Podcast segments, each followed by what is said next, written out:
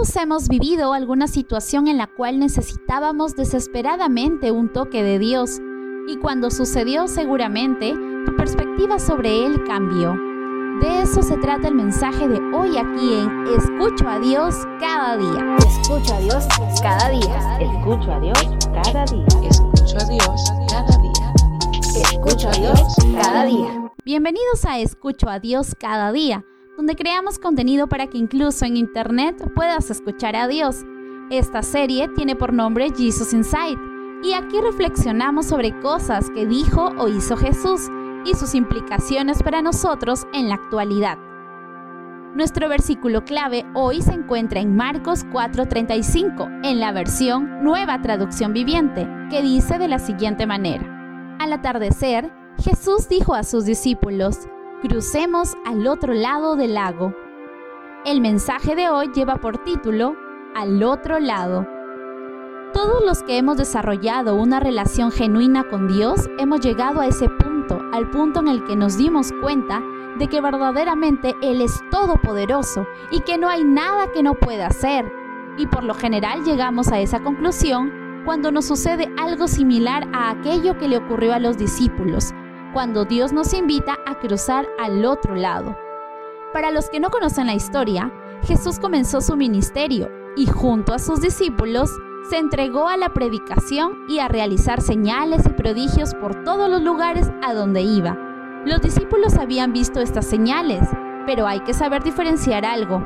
Una cosa es ver a Jesús obrar en la vida de otros y otra muy diferente es verlo obrar en tu propia vida.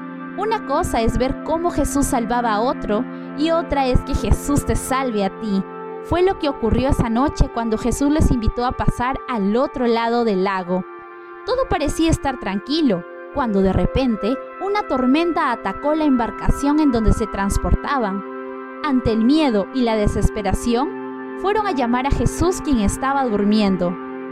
Y este, con solo hablarle a las olas y al mar, todo volvió a estar en calma.